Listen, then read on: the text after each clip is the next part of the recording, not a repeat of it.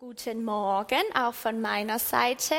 Ich freue mich ganz arg, dass wir heute hineinstarten dürfen in diese Reihe zum Thema Gebet. Die Gebets- und Fastenwoche liegt vor uns und da kann man schon mal fragen, warum wir uns das eigentlich antun. Warum macht man sowas? Ich weiß nicht, wie es euch geht, aber ich esse sehr gerne. Äh, ich finde auf Essen verzichten ganz schön herausfordernd. Außerdem bin ich jetzt auch nicht so der meditative, stille Typ, der es richtig cool findet, äh, die Ruhe aufzusuchen. Ähm, trotzdem ist Beten und Fasten das sinnvollste, logischste und mächtigste, das wir tun können. Warum? Das spricht die Bibel ganz, ganz viel drüber. Ich nehme uns heute Morgen mal in drei Bibelstellen mit hinein, die uns sehr, sehr deutlich machen, warum Beten und Fasten einfach sinnvoll und schlau sind für uns. In 2. Korinther 4, 17 bis 18 heißt es, was wir jetzt leiden müssen, dauert nicht lange. Es ist leicht zu ertragen und bringt uns eine unendliche, unvorstellbare Herrlichkeit.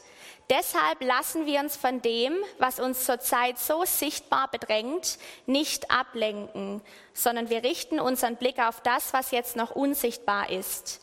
Denn das Sichtbare vergeht, doch das Unsichtbare bleibt ewig. Paulus ruft uns hier dazu auf, dass wir unseren Blick nicht auf das Sichtbare richten, auf unsere Umstände, auf die Situationen, in denen wir uns befinden, auf die Kämpfe, die auch da sind, sondern wir sollen unseren Blick auf das Unsichtbare richten, auf Gott und sein Reich, weil es darum geht. Lasst euch nicht ablenken.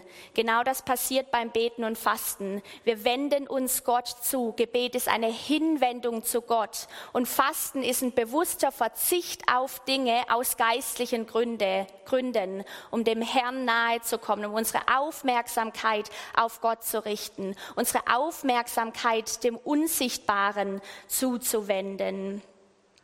In Matthäus 7, Verse 22 bis 23 am Tag des Gerichts werden viele zu mir kommen und sagen, Herr, Herr, wir haben in deinem Namen prophezeit und in deinem Namen Dämonen ausgetrieben und viele Wunder vollbracht. Doch ich werde ihnen antworten, ich habe euch nie gekannt. Fort mit euch, ihr lebt nicht nach Gottes Gebot. Das sind ziemlich brutale Verse. Also es ist nicht unbedingt eine meiner Lieblingsstellen. Und doch zeigen diese, die, zeigt diese Stelle in einer Schärfe und Deutlichkeit, dass es Gott 0,0 um unser Tun geht, sondern es geht ihm um was? Um dein Herz, um Beziehung mit ihm, das heißt, wenn dein Herz nicht bei Gott ist, kannst du machen, was du willst. Es ist ihm völlig egal. Es ist ihm, es ist ihm nicht wert. Es ist es ihm nicht wert, wenn dein Herz nicht bei ihm ist, weil es Gott um dich geht, um deine Aufmerksamkeit, um Beziehungen, weil genau das ist mit diesem Wort gekannt, kennen, nämlich gemeint. Und die dritte Stelle, Johannes 15, 4 bis 5, Bleibt in mir und ich werde in euch bleiben. Denn eine Rebe kann keine Frucht tragen, wenn sie vom Weinstock abgetrennt wird. Und auch ihr könnt nicht, wenn ihr von mir getrennt seid, Frucht hervorbringen. Ich bin der Weinstock, ihr seid die Reben. Wer in mir bleibt und ich in ihm, wird viel Frucht bringen. Denn getrennt von mir könnt ihr nichts tun. Wir stehen an einem Anfang von einem neuen Jahr und alles, was wir als Einzelpersonen tun, was wir als Gemeinde tun, wird keine Frucht tragen, wenn es nicht in Verbindung mit Christus geschieht. Auf der anderen Seite wird alles Frucht tragen, was wir tun, alles, und sei es die kleinsten Dinge, wenn wir es in einem Einssein mit Christus tun. Und genau deshalb wollen wir ganz bewusst, bevor wir irgendetwas anderes machen in diesem Jahr, den Herrn und seine Gegenwart suchen, beten und fasten, weil wir wissen, alles, was wir tun werden, wird nur daraus hervorgehen. Und es wird auch nur Ewigkeitswert haben, wenn wir es in Verbindung mit ihm tun. Wir haben in der Vorbereitung zu der Fasten- und Gebetswoche uns Zeit genommen, mal auf Gott zu hören. Gott, was möchtest du tun? Was hast du vor mit uns? Und wir haben so empfunden, wie Gott jeden Einzelnen in seine Nähe ruft wie es darum geht, nah zu kommen, ganz nah vor sein Angesicht. Und wir haben ähm, die Verse in Offenbarung 1, 5 bis 6 erhalten.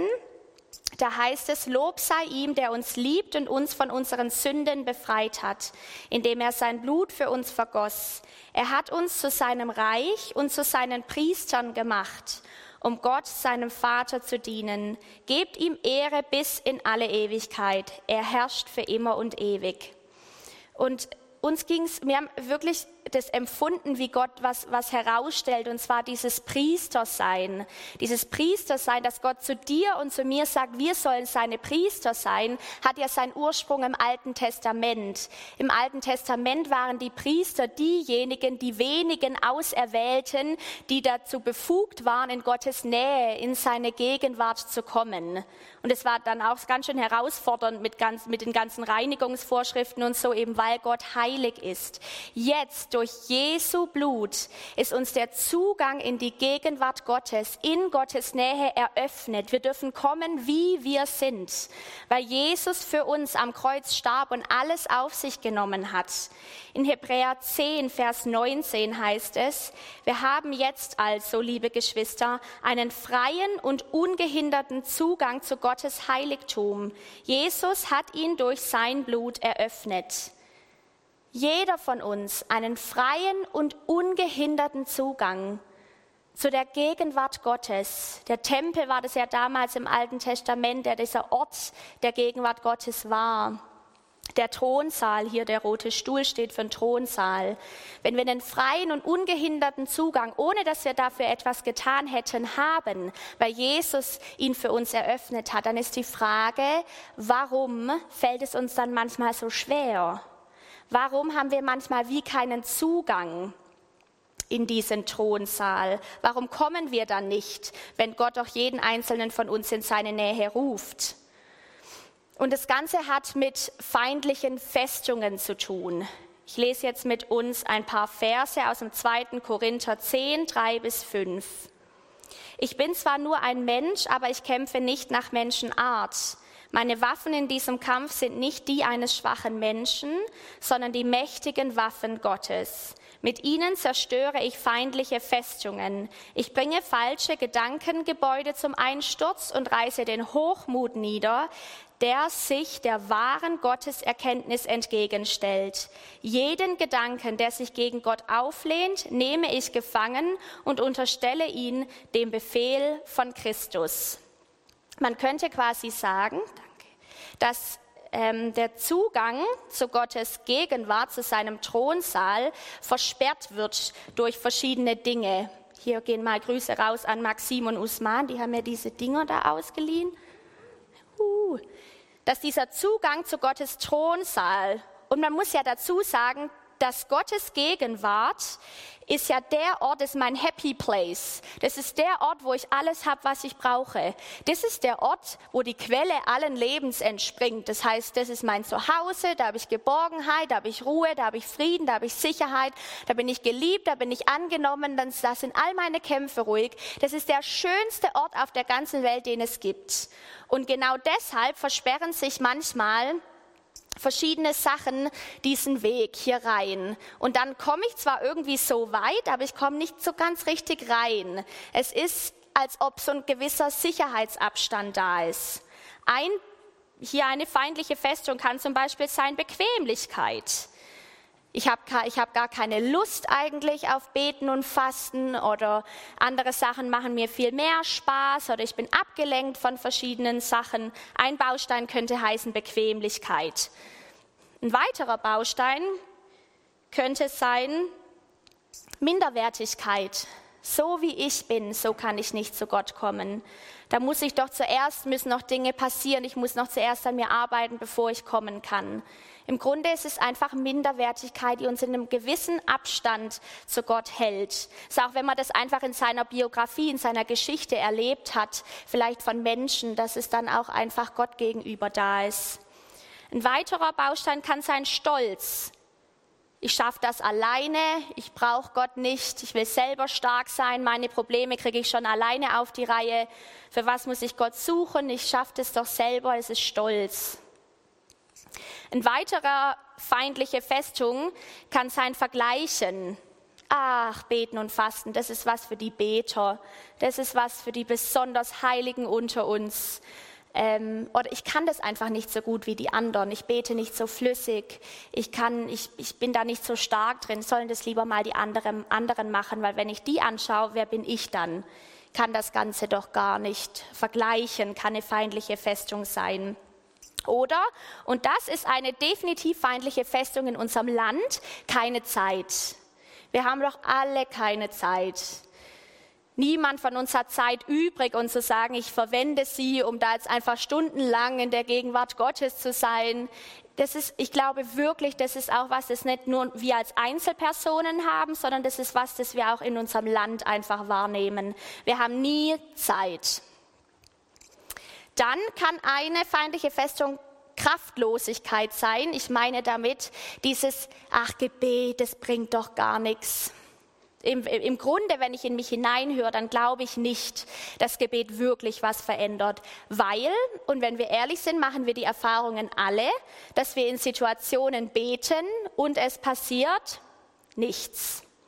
Und dann habe ich Erfahrungen in mir und ich merke, ich habe ehrlich gesagt nicht so einen großen Glauben in das Gebet dass Kranke heil werden und Gefangene frei, dass Gott Wunder tut und das Unmögliche möglich ist, dass unsere Region verändert wird und gerettet.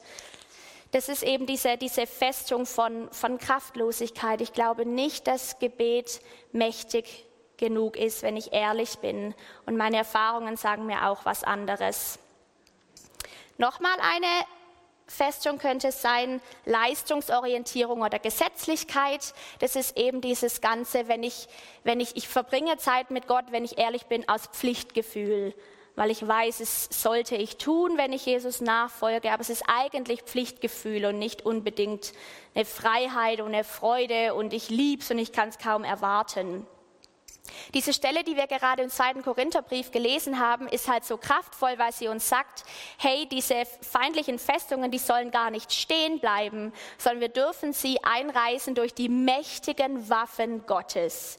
Die mächtigen Waffen Gottes haben eben nichts mit der eigenen Stärke zu tun, sondern haben ganz viel zu tun, wenn wir die Bibel aufmerksam lesen, mit Wort Gottes. Das Schwert des Geistes, so wird es bezeichnet. Das Wort Gottes reißt all diese Dinge nieder, weil das Wort Gottes ganz viel sagt über Gebet und über Fasten und wie kraftvoll das ist. Und deshalb dürfen wir in Jesu Namen diese Dinge eine nach dem anderen ausräumen. Und ich glaube heute Morgen, dass der Heilige Geist es tun möchte, dass er aufdecken möchte, wo Festungen in unserem Leben sind und dass er die runterreißen möchte, dass er den Zugang zum Thronsaal für jeden von uns freisetzen möchte, dass wir uns in den nächsten Wochen ganz, ganz neu auch einfach ihm nahen dürfen, dass wir merken dürfen, wie hier was passiert, wie Veränderung ist, weil Gott sagt, komm ganz nahe, kein Sicherheitsabstand, sondern ganz nahe.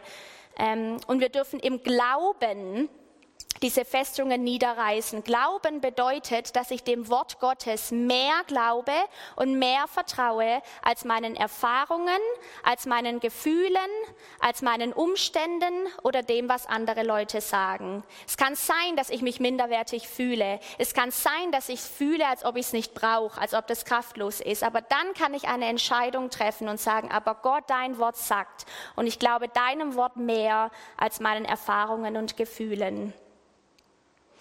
Genau, und das, äh, Gottes Wort sagt eine ganze Menge über Gebet. Zum Beispiel sagt Paulus in 1 Timotheus 2, Vers 1, dass wir vor allen anderen Dingen beten sollen.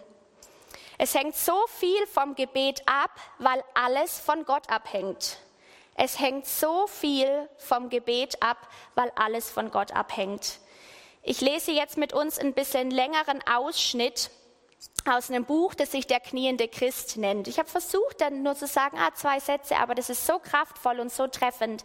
Deshalb lesen wir es jetzt gemeinsam. Und da steckt so viel Wahrheit über das Thema Gebet drin. Und ich glaube, dass während wir das zusammen lesen, dass Gott ganz neu Glauben in, in uns entfacht für das ganze Thema Gebet. Der Autor schreibt hier, Mitchristen, lasst uns erwachen. Der Teufel blendet unsere Augen. Er bemüht sich darum, uns daran zu hindern, dass wir uns mit der Frage des Gebets befassen. Auch hier merken wir, da sind Blockaden da, da sind feindliche Festungen gebaut. Sind wir uns klar darüber, dass der Teufel nicht so sehr fürchtet wie das Gebet? Sein ernsthaftes Bemühen geht dahin, uns vom Gebet abzuhalten. Er lässt uns ruhig bis über den Kopf in der Arbeit stecken, wenn wir nur nicht beten. Er fürchtet sich nicht vor unserem eifrigen und ernsthaften Bibelstudium, vorausgesetzt wir beten wenig. Jemand hat sehr weise gesagt, Satan lacht über unser Abmühen, er spottet über unsere Weisheit, aber er zittert, wenn wir beten. All das ist uns so vertraut. Aber beten wir wirklich? Wenn nicht, dann muss sich der Misserfolg an unsere Fersen heften, ganz gleich, welche Zeichen scheinbaren Erfolges auch vorhanden sein mögen. Lasst uns nie vergessen, dass das Größte, das wir für Gott und Menschen tun können, das Gebet ist. Denn wir können durch Gebet viel mehr erreichen als durch Arbeit. Das Gebet ist allmächtig. Es vermag alles, was Gott tun kann. Wenn wir beten, wirkt Gott. Jede Fruchtbarkeit im Dienst ist die Folge des Gebets, des Gebets des Arbeiters oder derer, die heilige Hände für ihn emporheben. Wir alle wissen, wie man betet. Und doch ist es vielleicht für viele nötig zu bitten, wie es die Jünger vor Zeiten taten. Herr, lehre uns beten. Herr, lehre uns beten. Ich glaube, wir brauchen nicht so sehr als das Wirken Gottes unter uns. Und wenn das freigesetzt wird durch Gebet, dann, Geschwister, lohnt es sich, sich diesem Thema zuzuwenden, egal wo du stehst, ob das ganz vertraut ist für dich oder nicht. Aber sich diesem Thema zuzuwenden, hat so viel Kraft, weil alles von Gott abhängt. Auch das ganze Thema Fasten ist keine Last, keine Bürde, sondern ein Vorrecht und ein Privileg eines Priesters. Du und ich, wir sind Priester jetzt. Das gehört zum Vorrecht dazu eines Priesters. Und bei Fasten muss man aufpassen. Fasten ist nicht ähm, Verdienst bei Gott. Fasten heißt auch nicht eine Manipulation Gottes, damit ich erhalte, was ich gerne möchte. Fasten ist auch nicht, ich muss darum ringen, um Gottes Aufmerksamkeit zu kriegen. Du bist seine Tochter, sein Sohn, den er über alles liebt. Du hast seine volle Aufmerksamkeit. Fasten ist auch keine Diät und Fasten ist auch keine Selbstbestrafung oder Selbstkasteiung oder was auch immer. Fasten ist ein Akt der Absonderung für unseren Gott. Es hilft uns, eine geistliche Übung, die uns hilft, unsere Aufmerksamkeit ganz Gott zuzuwenden. Es heißt, aus geistlichen Gründen auf Nahrung oder auf andere Dinge wie Medien zu verzichten. Warum sollten wir uns mit dem Thema Fasten befassen? Ich habe drei Punkte mitgebracht, die ganz klar machen, warum Fasten so kraftvoll ist. Punkt Nummer eins. Fasten erhöht unsere, unsere geistliche Sensibilität und Wahrnehmung. Wenn wir fasten, schafft es eine Atmosphäre für Antworten auf Fragen, für Wegweisung, für Hilfe und für eine Offenbarung Gottes. Fasten bringt uns in Einklang mit Gott und seinem Herzschlag. Ein Beispiel aus der Bibel eine alte Frau, 84 Jahre alt, namens Hannah. Hannah war Witwe. Ihr Mann war nach nur sieben Jahren Ehe gestorben. Jetzt war sie 84 Jahre alt und verließ den Tempel nie mehr, sondern diente Gott dort Tag und Nacht mit Fasten und Beten. Als Simeon mit Maria und Josef sprach, ging sie vorbei und begann Gott zu loben. Allen, die auf die verheißene Erlösung Israels warteten, erzählte sie von Jesus. Diese Frau Hannah erkennt Jesus als den versprochenen Messias, als den Erlöser Israels und der Welt, bereits als er wenige Tage alt ist. Die Pharisäer, die geistlichen äh, Durchstarter, wie auch immer, die erkennen Jesus nicht mal, als er 33 Jahre alt ist und Dämonen austreibt. Hannah erhält ihre prophetische Einsicht durch diesen Lebensstil des Fastens und Betens. Es schärft ihre geistlichen Sinne und sie kann die Zeichen der Zeit deuten. Ich glaube, auch für uns ist es ganz arg relevant, dass wir lernen, die Zeichen der Zeit zu deuten. Deshalb ist Fasten so kraftvoll. Punkt Nummer zwei. Fasten zapft Gottes Kraftquellen an und setzt diese frei. Da gibt es viele Beispiele aus der Bibel, zum Beispiel König Josaphat in 2. Chronik 20. Da steht ein riesiges Heer, steht vor dem Volk, um sie anzugreifen. Er erhält die Nachricht, er ist König des Volkes, das heißt verantwortlich für dieses Volk. Und es kommt ein Bote und berichtet ihm das. Und Wen wundert's? Josaphat kriegt richtig Angst. Er kriegt richtig Angst. Seine Reaktion ist aber, dass er sich dem Herrn Hilfe suchen zuwendet und dass er ihn um Hilfe bittet. Und er ruft ein Fasten aus für das ganze Volk. Er sagt, Volk Juda, wir gemeinsam, wir fasten und beten und wir suchen das Angesicht des Herrn. Ende der Geschichte ist, dass Gott für das Volk Juda kämpft, sie den Sieg erringen und Gott durchkommt mit seiner Kraft. Fasten und beten, was für eine Power. Joschafat hätte auch Zeit verwenden können, um seine Armee auszubilden, um sie, um sie fertig zu machen. Los, wir trainieren euch, dass ihr bereit seid, ihnen zu begegnen. Aber seine Reaktion war eine geistliche. Es ist eine geistliche Reaktion. Wir suchen den Herrn, weil wir wissen, er kämpft unsere Kämpfe und er erringt nachher den Sieg oder Königin Esther. Wir hatten letztes Jahr die Esther-Reihe. Königin Esther in Esther 4 ruft auch ihr ganzes Volk, alle Juden dazu auf, drei Tage zu beten und zu fasten, damit sie nicht zu Tode kommen, sondern sie als Volk bewahrt werden. Auch hier wieder, das Volk wird bewahrt, weil Gott eingreift, weil Fasten und Beten, da, ist, da liegt eine Kraft drin. Vor allem dieses gemeinsam Fasten und Beten. Ein ganzes Volk steht auf, macht sich eins und betet und fastet. Ich wünsche mir das so arg für uns. Ich wünsche mir das, dass wir gemeinsam aufstehen und glauben für Durchbrüche und glauben für Siege, weil wir wissen, dass unsere Kämpfe nicht im Natürlichen gewonnen werden, sondern im Geistlichen, wenn wir Gottes Kraftquellen anzapfen und diese freigesetzt werden.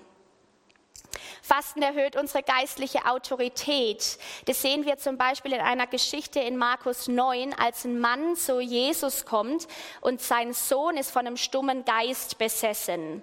Dies ist ganz schön heftig. Der stumme Geist wirft ihn immer auf den Boden und er, er, er wird ganz starr und knirscht mit den Zähnen, also echt richtig blöd. Die Jünger hatten für ihn gebetet, für diesen Sohn, aber es ist nichts passiert.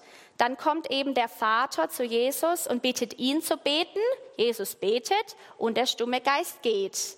Und dann logischerweise würde ich mich auch fragen als Jünger, hallo, warum hat es bei uns nicht funktioniert? Und da sagt Jesus was ganz Interessantes im Vers 29. Und er sprach zu ihnen, diese Art kann durch nichts ausfahren, außer durch Gebet und Fasten. Und es ist schon ein Geheimnis irgendwie. Da liegt eine Kraft im Gebet und Fasten, die unsere geistliche Autorität erhöht. Er hat ganz viel mit Glauben zu tun. Dieses, wenn wir das kultivieren, dann erhöht sich unsere Autorität, weil wir unsere Kraft, unser Vertrauen nicht auf uns setzen, sondern auf Gott. Genau das passiert im Fasten. Es erhöht unsere geistliche Autorität.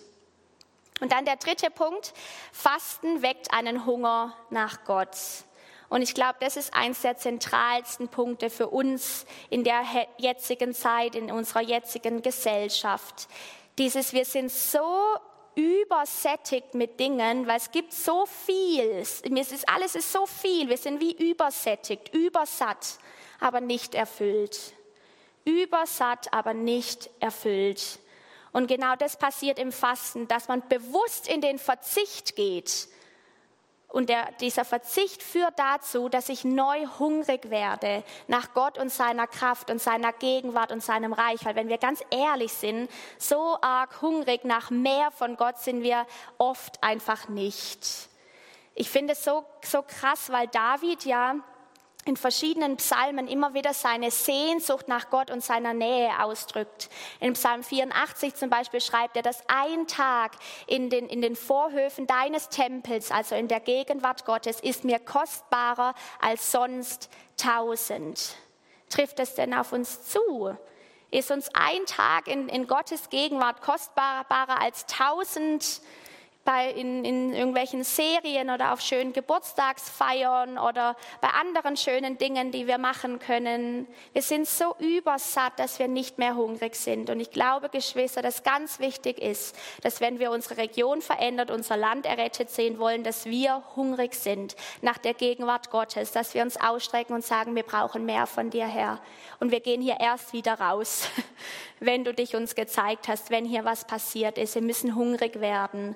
Und deshalb gerade für diejenigen unter uns, die eigentlich gar keinen Bock haben auf Gebets- und Fastenwoche, für dieses dann erst recht da, weil dadurch werden wir hungrig. Dadurch wird neu eine Sehnsucht und eine Leidenschaft geweckt. Und ich möchte uns einladen, dass wir gemeinsam auf diese Reise gehen. Wir alle stehen an unterschiedlichen Punkten. Und keiner ist besser oder schlechter als der andere. Wir stehen vielleicht an unterschiedlichen Punkten und doch ist für uns alle klar, wir brauchen den Herrn. Wir brauchen Gott da, wo wir stehen. Es ist völlig egal, ob das für dich vertraut ist oder nicht vertraut ist. Gott lädt dich ganz persönlich ein und in Gottes Reich gibt es keine Zuschauerreihe. Die gibt es nicht. Ich weiß nicht, wie es euch geht, aber wenn Erweckung passiert, dann will ich dabei sein. Und ich will sehen, dass sich unsere Region verändert. Und diesen Schritt, den müssen wir gehen, weil das, das ist nur möglich in der Gegenwart Gottes.